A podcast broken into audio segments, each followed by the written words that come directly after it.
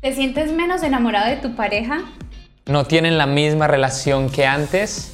¿Ya no sientes las mismas mariposas en la panza como antes?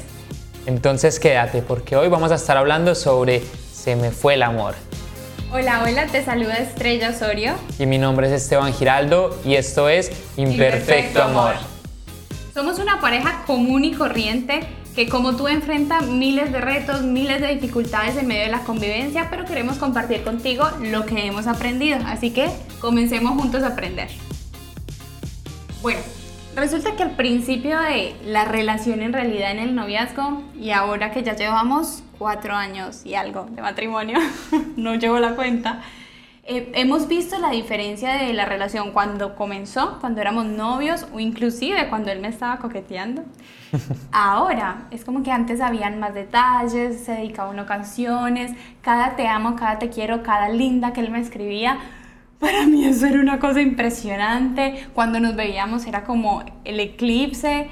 Algunas cosas han ido cambiando. ¿Cómo es más o menos ahora? Ahora es una maravilla.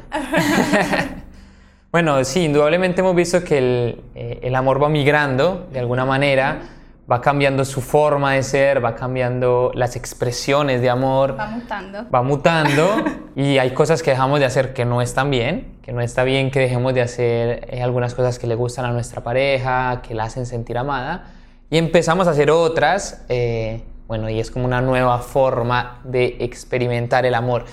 Y Hoy vamos a hablar entonces sobre el enamoramiento, que es esa etapa donde todo es maravillosa, espectacular. Y se vive por primera vez también. Así es. ¿Y qué pasa cuando se acaba eso? Porque se acaba. Vamos a hablar un poquito sobre eso. Exacto, también sobre el amor. Y cabe la pena recordarles, no somos expertos, no somos psicólogos, no somos terapeutas, nada de esto. Esos son simplemente consejos de lo que nosotros hemos vivido como pareja y de lo que a nosotros nos ha servido. Así que te animamos a que tomes lo que a ti mejor te sirva y que investigues también más a profundidad. Entonces, veíamos un poco que él, hablando del tema, justifica que el enamoramiento es un estado emocional. Entonces podemos llamarle un poco, inclusive veíamos en un artículo de National Geographic, no sé si se diga así, pero entendieron. Todo lo hemos visto alguna vez en el canal. así que veíamos que relacionaban em, el enamoramiento, hablaban que venía asociado con un montón de cambios en nuestro cuerpo y eran cambios hormonales, terminaba siendo como un cóctel de de hormonas, por así decirlo. Entonces veíamos hormonas como la adrenalina, la dopamina, la serotonina, me toca copiarme aquí, la oxitocina o la vasopresina, bueno, en fin, un montón de cosas que lo que hacían esas hormonas en nuestro cuerpo era dar esta sensación de placer cuando estábamos con la otra persona, un poco actuaban como dopante o como droga también le podríamos llamar. Y te generaban, cada una tiene su función, pero te generaban esa sensación de, de eh, apego algunas, esa sensación de, de contacto físico o de atracción también. Todo eso lo generan estas hormonas. Y también veíamos que bajaba un poco los niveles de desconfianza. Entonces ahí podemos ir entendiendo, miren qué interesante aprender estos temas, porque ya entendemos por qué, ahí les voy a contar una vivencia personal, pero que quede aquí. Me acuerdo que había un chico que me gustaba y fue a mi casa, iba a salir con él. Y mi mamá me decía, hija, no me gusta, se ve muy afeminado. Y yo seguí, seguí, seguí, insistí, salí con el chico, era yo, sé yo. Pero yo en ese momento no veía nada de eso y después sí resultó siendo gay. Bueno, pero el caso es que a veces el enamoramiento o esa etapa, qué horror, qué pena, pero esa etapa hace que no veamos bien, es como que todos los prejuicios vienen abajo y aunque a veces las personas nos dicen, nosotros lo vemos todo casi que perfecto o camuflamos todo mucho más fácil porque tenemos todas las emociones a full. Entonces veíamos que tienen distintas etapas el enamoramiento, pero dentro de esas etapas también veíamos que como son emociones tienen una duración también. Sí, y no tenemos como, bueno, algunas personas dicen que dura de tres a seis meses, otras que duran un año, dos años. Eh, no sabemos con certeza cuánto tiempo dura y como dice... hasta tres años. Sí, o como dice Estrella, eh, al ser emociones, bueno, actúa de manera diferente en cada uno de nosotros. La realidad es que pasa, o sea, esa etapa pasa y esa esa parte donde te, no sé si te pasó, pero si tuviste una relación que después no salió bien, tu mamá te decía o tu papá, yo te dije que no te convenía, yo te dije que, bueno, y uno después se da cuenta y dice, uy, por lo menos salí de esa relación o es cierto lo que me estaban diciendo, bueno, es por esta etapa, pero también vamos al otro, al otro lado y es cuando ya estamos con nuestra pareja, por ejemplo, nos casamos en esa etapa de enamoramiento y pasa, ¿qué vamos a hacer al respecto? Exacto, y ahí es donde viene la segunda etapa, que es en la etapa que vamos a estar trabajando hoy. Bueno, en realidad en las dos, pero un poco también en esta. Entonces, uno a veces cuando le hablan de amor, uno creo que uno tiene un concepto muy distorsionado del amor, porque creo que se ha ido como corrompiendo o distorsionando, pero vamos a ver qué es el amor o en realidad qué significa el amor. Y veía en una parte, hablaba como el amor era entrega, aceptación, entonces a veces lo relacionamos que son todas esas emociones lindas y que todo es hermoso, pero no, vamos a que en realidad pasa la etapa del enamoramiento y entramos a la verdadera relación o a enfrentarnos a un montón de cosas que va a necesitar entrega y aceptación el uno con el, con el otro y que va a requerir también desarrollar muchas cosas en nosotros. Y veíamos una definición que a nosotros en lo personal nos encanta y creo que es la meta, a veces no lo logramos, pero creo que es la meta de que nosotros desarrollemos ese tipo de amor o nos amemos de esa manera. Sí, justo también fue la frase que teníamos en nuestro matrimonio. Es una frase, un versículo bíblico, está en 1 Corintios 13, del 4 al 7, y se la queremos leer, es muy linda. Dice, el que ama tiene paciencia en todo y siempre es amable. El que ama no es envidioso ni se cree más que nadie no es orgulloso, no es grosero ni, ni egoísta, no se enoja por cualquier cosa. Qué difícil. sí, es súper complicado. No se pasa la vida recordando lo malo que otros le han hecho. No aplaude a los malvados, sino a los que hablan con la verdad. El que ama es capaz de aguantarlo todo, de creerlo todo, de esperarlo todo y de soportarlo todo. Así que Qué buena definición de amor y es algo que nos ayuda a tener em, bueno, un referente. un referente y a saber cómo tenemos que intentar o amar a nuestra pareja. Exacto. Y a ver, nosotros les estamos diciendo este tema, pero día a día tenemos que trabajar en él. Y situación a situación, porque no es fácil la paciencia o no juzgarlo o amarlo todo el tiempo o amarlo por sobre todas las cosas, aunque cometa errores, aunque nos haga daño. O sea, no es fácil, pero es un trabajo del día a día y les queremos contar como algunas cosas que a nosotros nos han servido. Y también antes de entrar en esto, quería contar una experiencia. Una vez una chica se me acercaba y me decía, estaba muy angustiada y llorando me decía, eh, refiriéndose a su pareja, yo ya no lo amo igual, yo ya no lo quiero igual, es que no siento lo mismo, es que no me gusta esto, cosas de él como actitudes que tenía o quizás no sé que le olía feo la boca, ese tipo de cosas. Después de varios años. Sí, y muy angustiada, dos años, algo así, y muy angustiada me decía esto, como que ya realmente quería hacer un esfuerzo por la relación, pero ya no sentía lo mismo. Y a esto queremos ir, es que el amor no es un sentimiento. Justamente cuando decíamos está un poco distorsionada la idea del amor. El amor es una decisión que debes de tomar día a día. Tú decides amarlo aún aunque él no se lo merezca algunos días. Pero es una decisión que debemos tomar y es un, un reto y les queremos contar como una vivencia personal no me siento orgullosa de ella, pero aquí estamos en confianza y se trata de eso, de que somos imperfectos. Para que vean que quizás no solo a ustedes les pasa o no sé, espero que no nos pase solo a nosotros.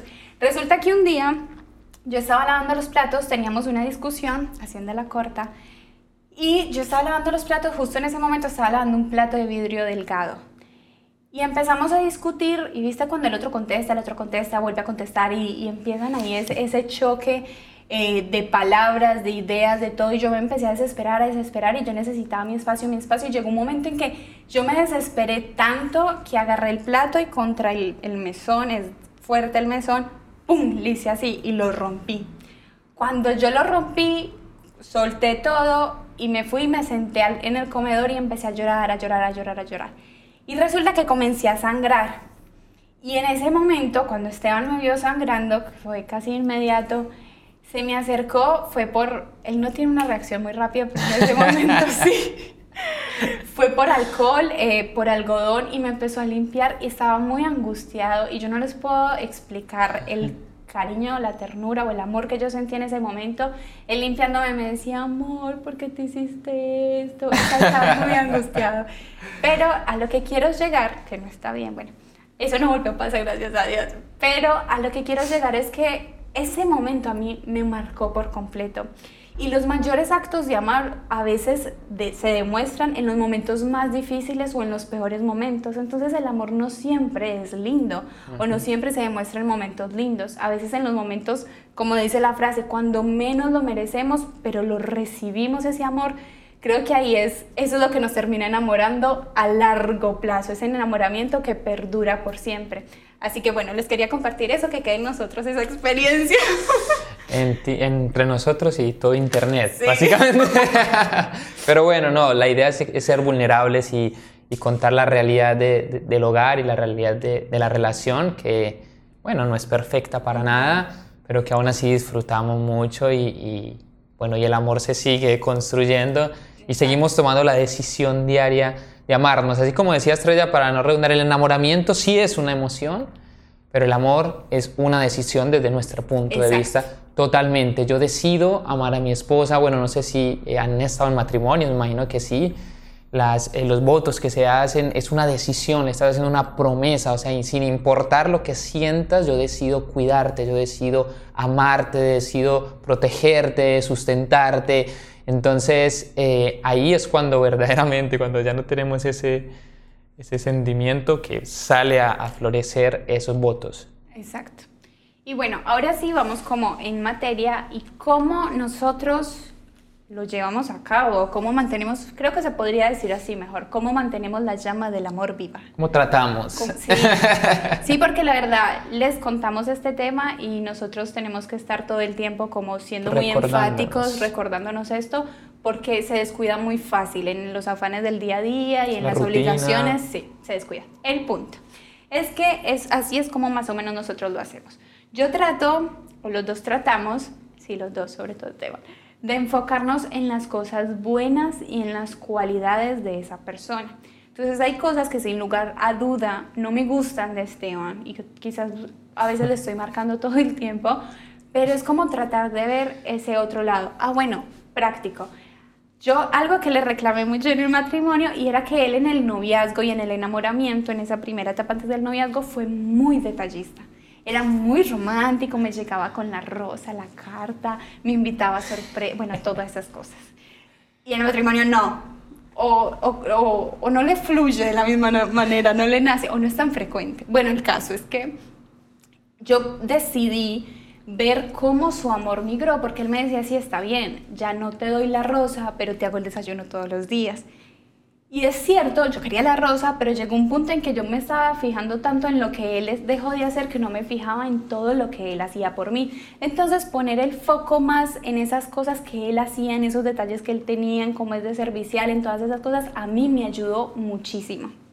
Bueno, igual no significa que si yo dejé de ser detallista está bien, porque indudablemente si a ella es importante y le llena, yo también tengo que esforzarme a, bueno, y hacerlo como más intencionalmente. Y va a ser es otro punto también y a ser más intencionales en eso. Entonces, si de pronto a ya no me fluye de la misma manera, porque es cierto, de, voy y le compro una rosa y, se la traigo, a veces me obligo, aunque suene feo, pero, eh, o sea, yo sé que le gusta, yo sé que eh, se va a sentir amada. Entonces, es como obligarse a hacer actos intencionales eh, de demostrar el amor por más de que uno a veces no lo sienta, por así decirlo.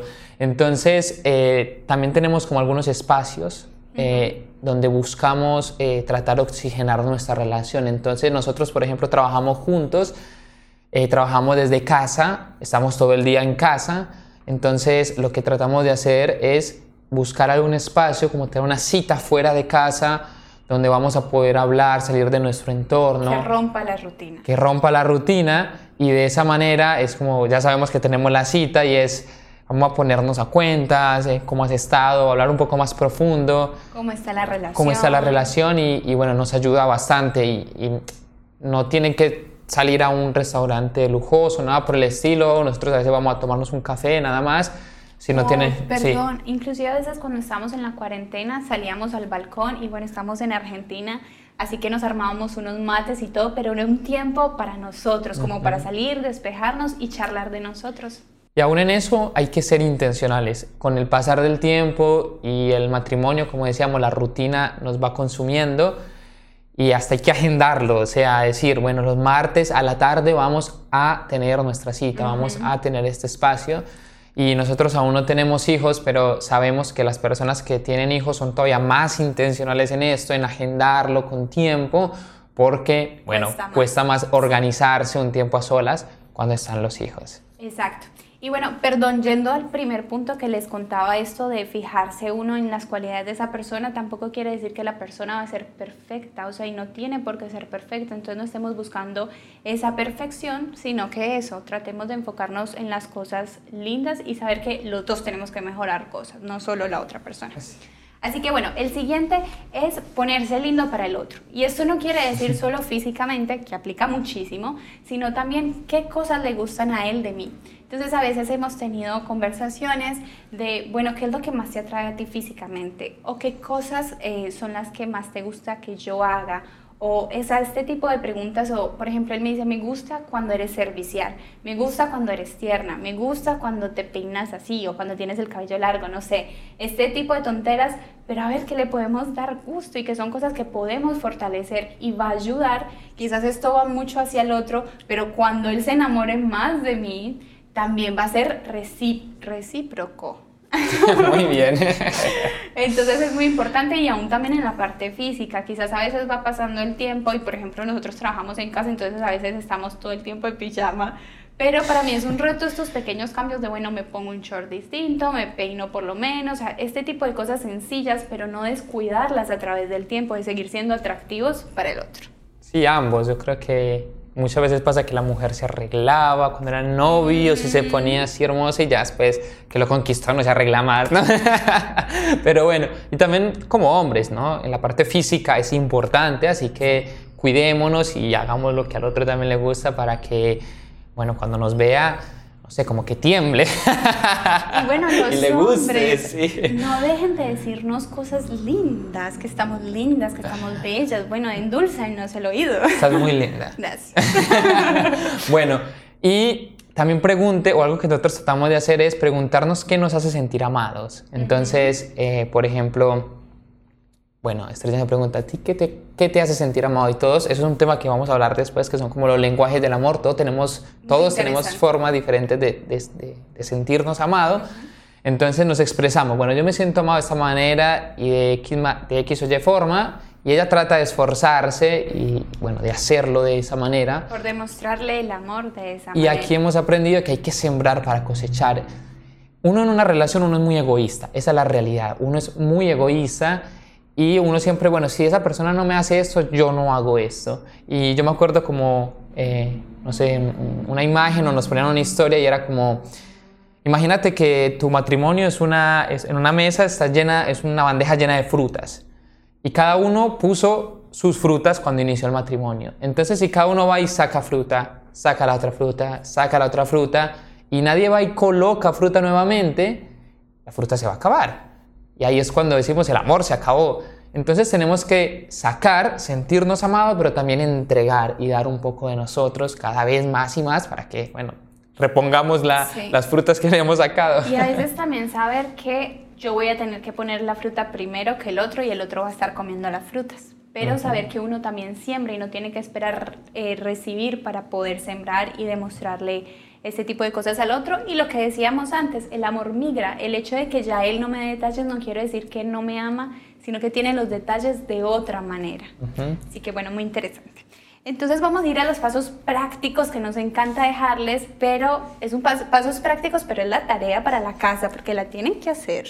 tarea para la semana, así es. Así es. Entonces la idea es que, es más, si lo pueden hacer ya mismo, agenden una cita romántica con su pareja sea en el balcón, en el cuarto, póngale velas, luces, pétalos, o sea fuera en un restaurante, donde sea, pero separe ese tiempo especial con su pareja y les vamos a dar unas instrucciones. En papel y lápiz, o el celular en un blog de notas o en la aplicación, Lo primero que van a hacer es, se van a preguntar qué cosas te enamoran o amas más de mí. O sea, le vas a preguntar a tu pareja, bueno, ¿a ti qué te gusta de mí? ¿Qué te gusta físicamente, sentimentalmente? ¿Qué cosas de mi carácter te gustan? ¿Qué acciones que yo hago te gustan? ¿Sí? Y, hacemos el ejercicio por lado y lado. Y ahí vamos a fortalecer, si ¿sí? esa es la palabra, vamos a fortalecer esas acciones que ya hacemos o esas cosas que ya nos, que ya... Que sabemos que le gustan al otro. Sí, y la vamos a fortalecer. ¿está bien? La segunda es, ¿qué cosas dejé de hacer que te enamoraban? Entonces haga también un listadito, su pareja haga un listadito de las cosas, usted también haga su listadito y la idea es que las retomen, vuelvan a comenzar a hacer esos pequeños detalles, grandes, no sé qué tan exigentes sean, que la otra persona lo enamoraron en su momento. Como yo, por ejemplo, ser más detallista. Sí. bueno, tercer punto es qué cosas te hacen sentir amado, ¿ok? Es diferente, ¿no? Una es qué cosas te enamoran de mí, otra cosa es ahora a ti qué te hace sentir amado que haga la otra persona, ¿bien? Y vamos a hacer. Hacerlas, o sea, vamos a hacer todas las cosas que esa persona, que nuestra pareja nos esté diciendo, a mí me gusta que hagan esto, a mí me parece. Yo me siento amado de esta manera, la idea es que las comencemos a hacer. Bien, y, perdón, y recordemos que uno migra la forma de expresar amor y también uno migra la forma en que recibe amor, o sea, a veces las cosas que te gustaban y te enamoraron antes a lo mejor ya no son tan importantes hoy como otro tipo de cosas. Totalmente cierto. Ahora sí. y la cuarta, ¿qué podemos hacer entre los dos para oxigenar la relación o avivar la llama? Entonces haga una listita, pónganse de acuerdo qué cosas, salir de cita o no, no me interesa, quizás mejor viajar o no sé qué tipo, cocinar juntos, cosas simples que les puedan ayudar a oxigenar la relación y comprométanse a hacer esas cosas. Pero aquí viene algo muy interesante. Sí, lo más importante para mí eh, y para nosotros en realidad es hay que comprometerse y hay que hacer las cosas una cosa, o sea, una cosa a la vez. Creo que lo más frustrante en la vida es em, cuando uno tiene como muchas expectativas y, y, no las puede lograr cumplir y uno se frustra y bueno, se decae. Entonces, de todo lo que dijimos, separa una sola cosa. Es decir, de cada pregunta, vas a fortalecer una de las cosas que anotamos, a retomar una de las cosas que anotaste, a hacer una de las cosas que anotamos y a comprometernos en eso. Pero vamos a empezar paso a paso. Vamos con una a la vez y vamos dando esos pasos eh, paso a paso, paso, a paso para que vayamos a, bueno, logremos la meta final. Exacto, sí, porque si intentamos cambiar todo va a ser imposible. Imposible, o sea, si Estrella me dice, tú hacías esto, esto, esto y así, yo mañana vengo y trato de, de, hacer todo lo que hacía antes me voy a frustrar, ya no hago eso, ya no soy así o cambié mi forma de ser, no sé, así que... Exacto. Así que chicos, si les gustó este episodio y les fue útil, los invitamos a suscribirse en la plataforma donde nos estén escuchando y por qué no también a compartirlo con un amigo o pareja que crean que les pueda servir este tema. En la descripción de este episodio vas a encontrar nuestras redes sociales para que nos sigas en Instagram, en Facebook, en YouTube. Y bueno, te mandamos un cariño grande, un abrazo y recuerda que lo que vale la pena requiere esfuerzo. Y esto fue Imperfecto Amor.